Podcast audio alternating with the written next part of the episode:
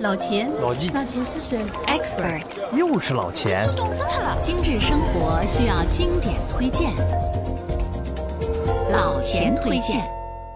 选择困难症，选十全十美畅享套餐；完美主义者选十全十美畅享套餐；追求性价比，选十全十美畅享套餐。上海电信，好品质大不同。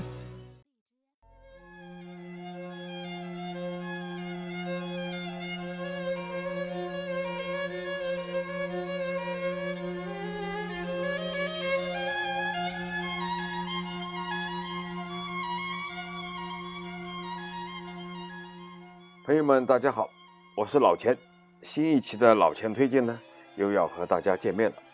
夏天基本上算是过去了，不过呢，到了十二月份，寒流来袭的时候，看着北方人那到处都是暖洋洋的情景，作为我们南方人，也许这时候才会想起温暖的好。是啊，谁不想要冬天里的温暖呢？为了你，今年起。有个冬天里的温暖，今天老钱就先来一个雪中送炭，所以今天的话题呢，就是一个送温暖的话题。我们来聊一聊冬天里的最佳伴侣——壁炉。当你老了，头发白了，睡思昏沉，火炉旁打个盹，这是诗人叶之眼中的最好的归宿。那么西方哲人柏拉图呢，也曾说过。再也找不到另一个地方比在火炉边更惬意舒心的了。或许呢，受到这些的影响，今年老钱在考虑家里重新布局、重新调整装潢的时候呢，首先想到的是要安装一个壁炉。那么，请大家跟着老钱一起开开脑洞。客厅视觉中心的位置，除了摆设电视，还可以放什么呢？哈，就知道你会说投影仪，你的想象力还不够丰富哦。高级玩家已经开始搞壁炉了，那么装逼效果，壁炉是可以得一百分的。哈，这是开个玩笑了。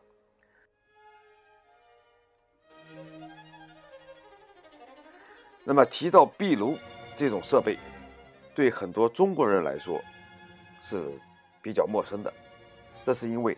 你很难在中国家庭里看到它，但是在西方呢，壁炉可是再熟悉不过的家庭成员，甚至它可以成为西方神话中的著名道具，成为难以忽视的角色。比如，我们都知道，圣诞节，在平安夜，圣诞老人呢会驾着驯鹿车来到每一个孩子的家中，通过烟囱下来，给孩子们挂在壁炉旁的袜子里装满了礼物。这个带有烟囱的壁炉呢，就成了圣诞老人通往每个家庭的必经之路。而万圣节中呢，也有关于壁炉的传说。据说啊，在万圣节的这一天，人们会把和家庭成员人数一样多的小石头放置在壁炉中。第二天早上，如果哪一块石头被挪动，那么相对应的这个人呢，就会在这一年去世。哎呦，这样听来啊，这个游戏呢，还蛮恐怖的。有点权力的游戏中，光之王的使者红袍女梅丽珊卓利用火来预测未来的感觉。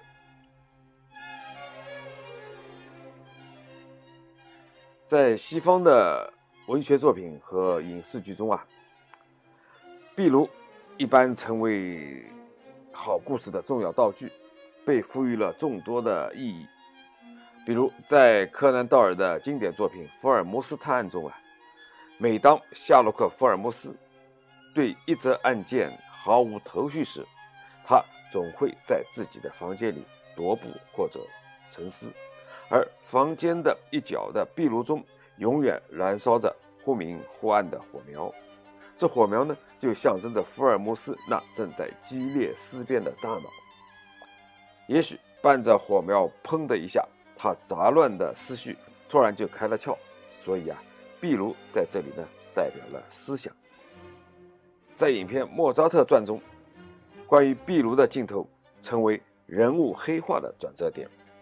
十八世纪的维也纳，声色犬马，众多的艺术家呢，济济一堂，但在其乐融融的外表之下，不乏妒忌的火花。初来乍到的年轻人莫扎特，狂妄不羁，但才华横溢，《费加罗的婚礼》《唐璜》《魔笛》等一系列的歌剧获得了空前的成功，甚至惊动了皇帝。这呢，就让维也纳宫廷乐长萨列里十分妒忌。当他亲眼看到莫扎特的乐曲都是一气呵成而来，甚至连修改都不用时，才知道什么叫天赋。因此呢，妒忌之火更强。伴随着他把日常祈祷的十字架抛进壁炉中烧掉，萨列里整个人也彻底黑化，开始将莫扎特逼向死亡。所以，壁炉在这里的代表了欲望。而在电影《哈利波特》系列里，壁炉则代表了着神秘。在杰克罗琳营造的这个魔幻世界中，巫师们通往魔法世界的唯一通道就是壁炉。他们通常钻进硕大的闲置壁炉中，撒下一把飞鹿粉，并说出想要到达的目的地，瞬间就可以穿越。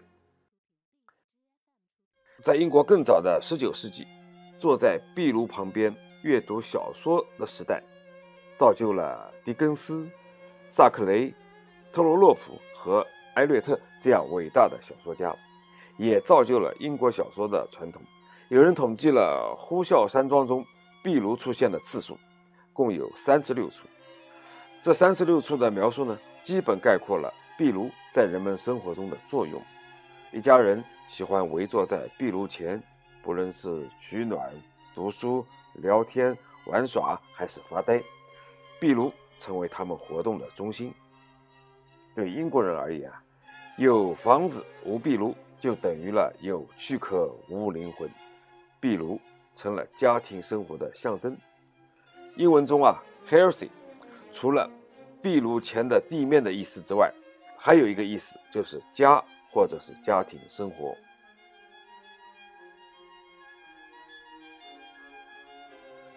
说了那么多的铺垫，接下来呢，就来说说壁炉的历史吧。用“源远流长”这个词来形容壁炉，一点都不为过。尽管我们现在呢，已经很难还原壁炉在早期西方人生活中的场景，不过在遗留下来的文献中，我们还是能找到相关的资料。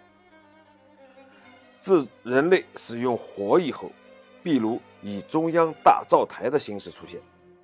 直到英国多铎王朝的末期，中央大灶台才被壁炉普遍取代，成为室内空间的核心。随着罗马人的入侵，壁炉首次出现在法兰西大地，随之呢风靡整个欧罗巴。随着西方建筑风格的演变，壁炉呢也经历了文艺复兴、巴洛克、乔治亚、洛可可等风格。十四世纪时啊，法国国王查理五世的弟弟约翰贝里公爵是个艺术迷，他喜欢把一切看起来恢宏的装饰都呈现在自己的城堡里。在他的豪宅中呢，一座逼格十足的壁炉十分显眼地坐落在正厅的高台上。那么贝里公爵自己呢，时常坐在这座霸气的壁炉上宴请宾客。有一本书叫《贝里公爵的豪华诗导书》，里边呢就再现了贝里公爵用餐时的场景，而这本书也是他重金请人根据自己的日常生活而量身打造的。放在现在呢，那就是一部极具写实的纪录片，非常有参考价值。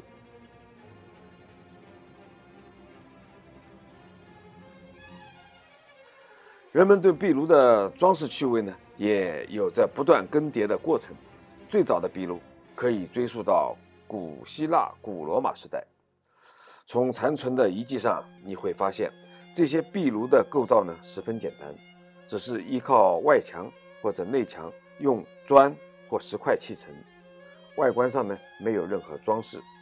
直到中世纪后半叶，壁炉的设计渐渐的突出墙壁，通风罩和炉柱。独立出来，而壁炉本身也成为了建筑装饰的重要载体。后来，随着技术水平的提升，壁炉慢慢的成为家中可以被装束的物件。人们热衷于在壁炉上摆放各种艺术品以及绘画和肖像。在英国啊，现存的皇家别墅利兹堡中啊，亨利八世的一座肖像呢就矗立在壁炉上，而在美国白宫的绿厅，壁炉上仍然挂着本杰明·富兰克林的肖像。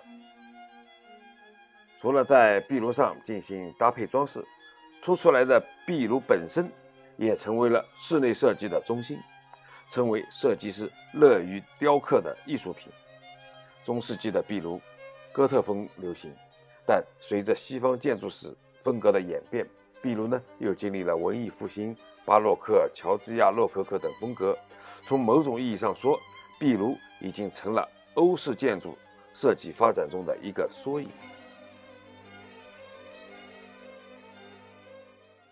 上海电信十全十美畅享套餐，全家共享全国四十 G 大流量，流量升级、带宽升级、权益升级，还能免费将亲朋好友带宽升级到五百兆，全程千兆覆盖，全面福利升级，全球信息领跑，电信全都为你，详询一万号。老钱推荐节目由解读网精心打造，听老钱推荐。随时、随地、随心、随意。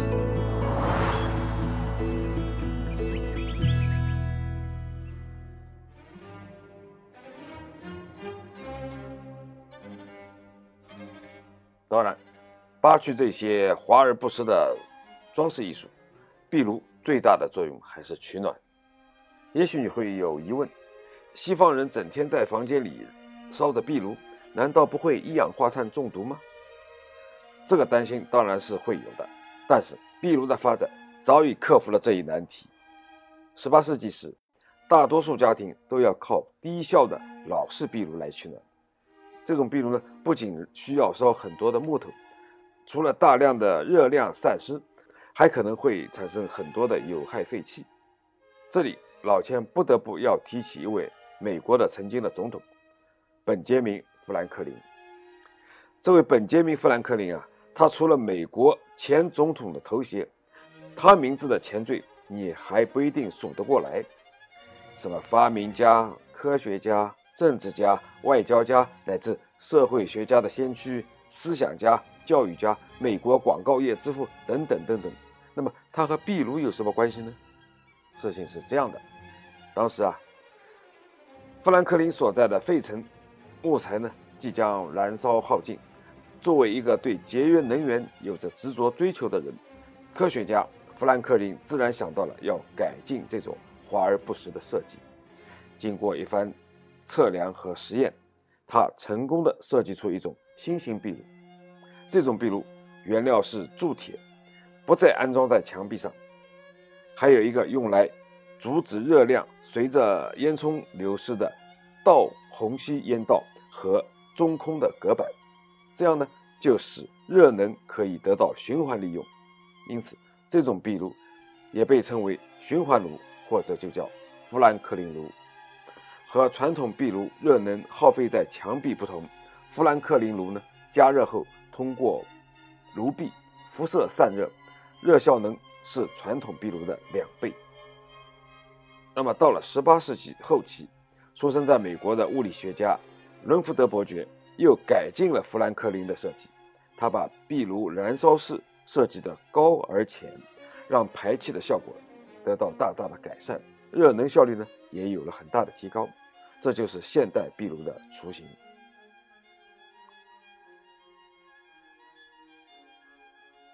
那么话说回来，壁炉中的燃料都是些什么呢？你一定知道，是煤，是碳，没错。一开始，壁炉的燃料还真是烧煤的。那么，这种燃煤型的壁炉可以追溯到15世纪，起源于玫瑰战争时期的英国都督王朝。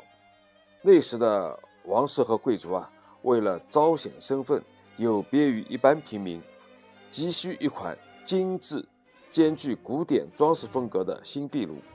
这种新壁炉呢，抛弃了民间惯用的结构，改用石材。和砖来替代，因此呢，使得煤作为燃料变得可行而且有效。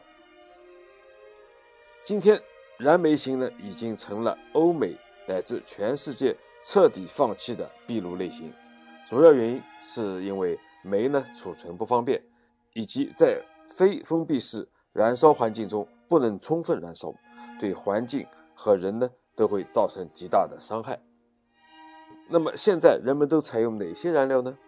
通常有四种：一、燃木型；二、燃木颗粒型；三、燃气型；四、燃酒精型。那么先说第一，燃木型。相比于燃煤型呢，燃木型的历史它更为悠久，可以追溯到。一百五十万年前的非洲和一百七十万年前的中国云南，古代的人们呢，把灶火引到室内取暖的残迹呢，或多或少都是燃木型壁炉的雏形。现代的燃木壁炉已经在工艺和结构上呢有了很大的进步。那些独栋建筑和别墅啊，特别青睐燃木型壁炉，他们采用的是。新型环保专用木炭，成本低，热值高，排放清洁，是一种美丽而浪漫的取暖方式。第二是燃木颗粒型，那么燃木颗粒型壁炉是典型的现代改进产品，广泛适用于没有燃气供应的地区家庭。那么木颗粒是由木屑加入助燃剂加工而成。曾经呢，由于生产厂家少，购买渠道少，而显得非常昂贵。但是如今啊，这些问题都解决了，木颗粒呢也成为欧洲标准化的产品，颗粒的大小、材质都有标准。很多欧洲国家为了鼓励燃木颗粒壁炉的推广，还实施了大量的补贴政策。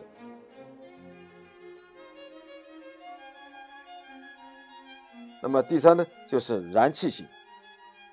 相比于传统的有高高的烟囱、有繁琐结构的设计的壁炉呢，燃气型壁炉则显得小巧轻便，甚至同空调一样，可以与周边的电器和家具能有一种和谐的搭配，先进自然。燃气型壁炉呢，是普通家庭和非独体建筑的首选，不仅实用。而且呢，还有温馨满满的装饰效果。那么第四就是燃酒精型壁炉啊，发展到今天，它的作用早已在取暖的原始用途上得以了升华，更多的是品味和格调的象征。而燃酒精型壁炉，更多的就是传达着这个时代的人们啊，他生活观念和时尚的感觉。试想一下。在客厅正中，真实的淡蓝色的火焰小心的跳跃，暖意浓浓的情绪环抱四周，悠然的无烟无味无毒的燃烧氛围，侵略面颊，方寸之间将家具艺术和火的文化融合在对家的至高追求中，这样的环境是谁都无法抗拒的。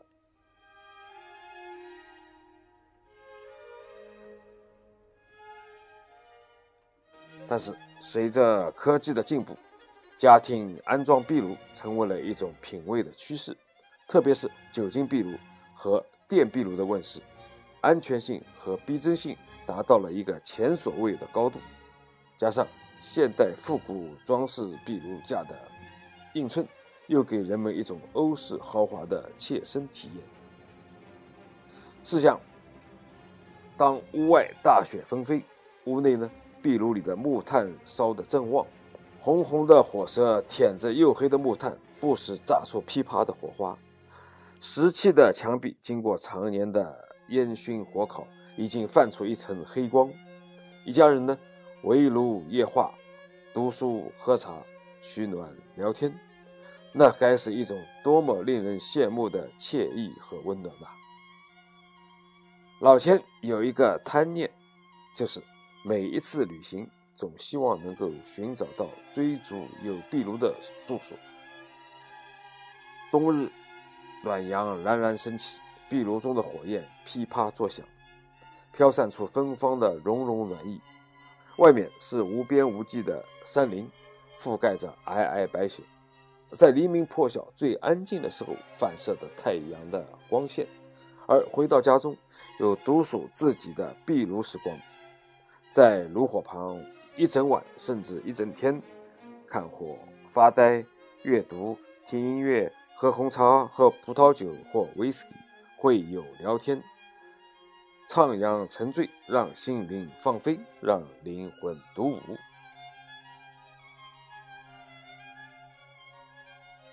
壁炉是最原始也是最时尚的取暖方式。壁炉的温暖是空调无法比拟的。我说的不是心理效应哦，事实上也是如此。它散发的独特的艺术气息，既是远古的温暖传递，也是人文更迭的具化符号。壁炉演绎出人生每一个重要的时光，关联着家人、回忆和爱。好了，今天的老钱节目就到这里结束了。老钱推荐，推荐经典，我们下期再见。